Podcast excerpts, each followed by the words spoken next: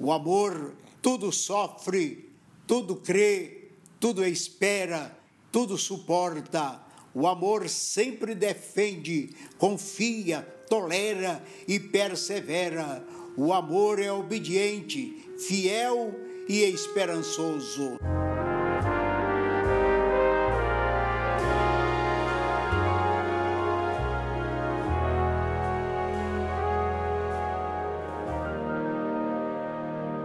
Meus irmãos e meus amigos, é uma alegria poder chegar até você hoje trazendo uma experiência que vivenciamos há 50 anos atrás, quando foi fundado o evangelismo Palavras de Fé. Hoje nós estamos chegando através da mídia e trazemos como nossa primeira mensagem a excelência do amor fraternal. É assim que eu convido a todos para lermos na carta do apóstolo Paulo aos Romanos, capítulo 5 e versículo 5, que nos diz assim: E a esperança não traz confusão, porquanto o amor de Deus está derramado em nosso coração pelo Espírito Santo que nos foi dado.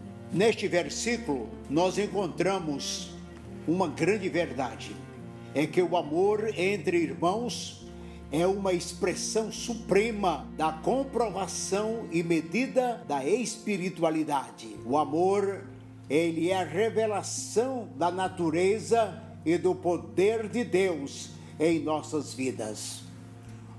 O salmista Davi, no Salmo 133, exalta a excelência do amor fraternal. Ele diz: Ó, oh, quão bom e quão suave é que os irmãos vivam em união.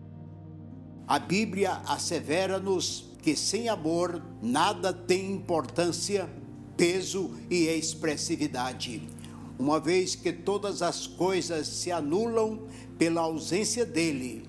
Daí a palavra de Deus previne todas as vossas coisas sejam feitas com amor. Primeira carta de Paulo aos Coríntios, capítulo 16 e versículo 14. Não apenas por amor, mas com amor. De que adianta ao crente ser dotado de todos os dons espirituais e até demonstrar alto sacrifício se ele não pratica o amor de Deus em sua vida? Sem o genuíno amor de Deus operando em nossos corações, os mais destacados dons tornam-se ineficazes.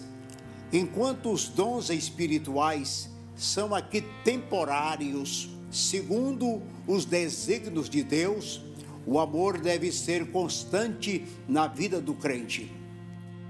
Conforme nos leciona o apóstolo João, na sua primeira carta, capítulo 4, versículos 7 a 12, onde lemos: Amados, amemo-nos uns aos outros, porque o amor é de Deus, e qualquer que ama é nascido de Deus e conhece a Deus.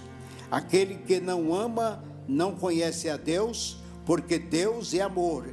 Nisto se manifestou o amor de Deus para conosco, que Deus enviou seu Filho unigênito ao mundo, para que por ele vivamos. Nisto está o amor, não em que nós tenhamos amado a Deus, mas em que ele nos amou a nós e enviou seu Filho para propiciação pelos nossos pecados. Amados, se Deus assim nos amou, também nós devemos amar uns aos outros. Ninguém jamais viu a Deus. Se nos amamos uns aos outros, Deus está em nós e em nós é perfeito o seu amor.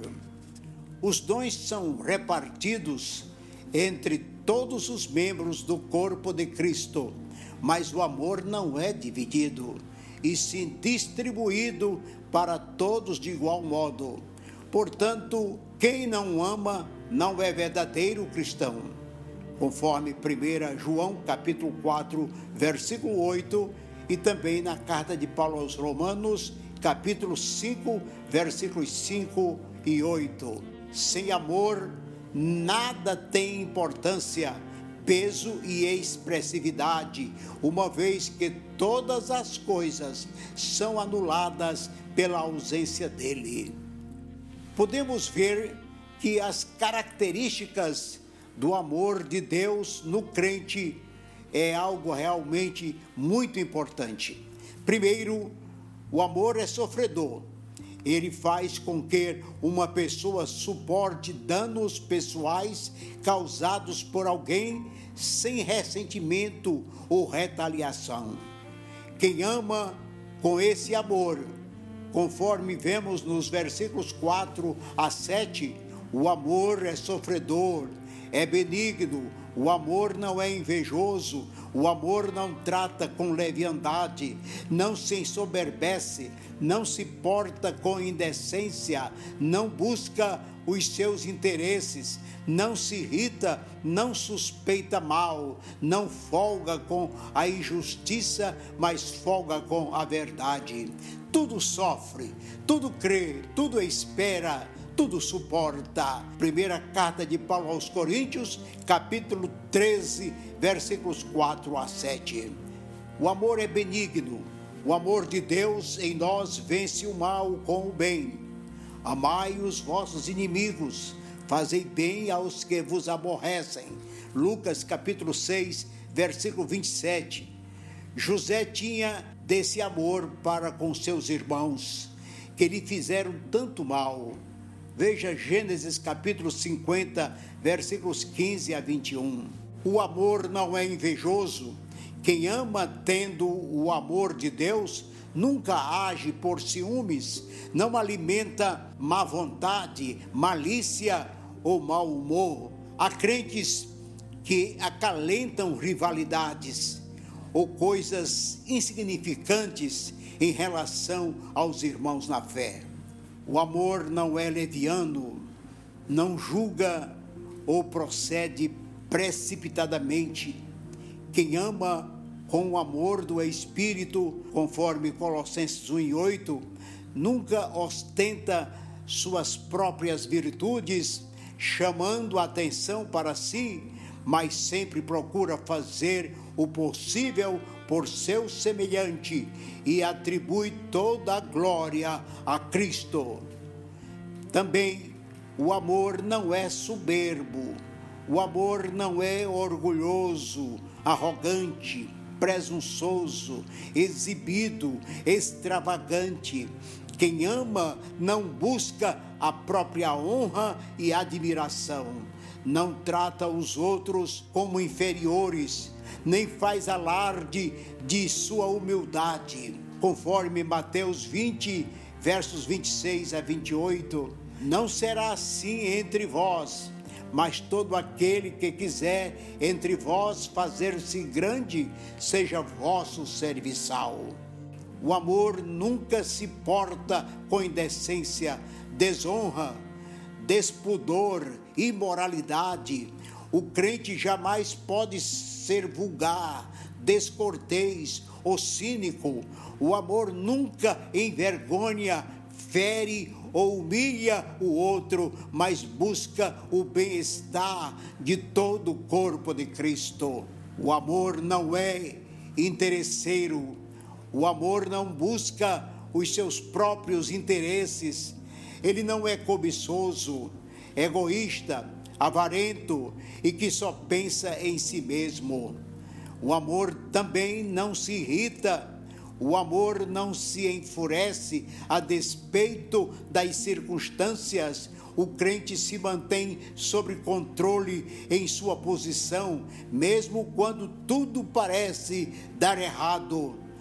Também o amor não suspeita mal, Há crentes que guardam ressentimentos e vivem sempre desconfiados, imaginando que alguém vai fazer-lhe mal. O amor sempre perdoa e não guarda rancor. Colossenses capítulo 3, versículo 13. Suportando-vos uns aos outros e perdoando-vos uns aos outros.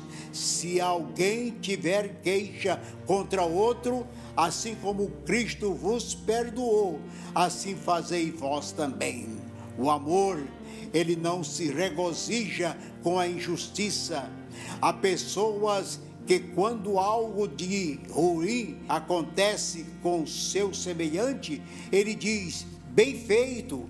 O amor não folga com o mal. O amor, ele regozija-se com a verdade. O amor de Deus está sempre do lado da verdade, mesmo quando ela lhe traz algum aparente desconforto ou prejuízo. Resumindo, o amor tudo sofre, tudo crê, tudo espera, tudo suporta. O amor é obediente, fiel e esperançoso que o Espírito Santo aplique a sua palavra ensinada neste momento a cada coração. Que Deus em Cristo vos abençoe. Amém.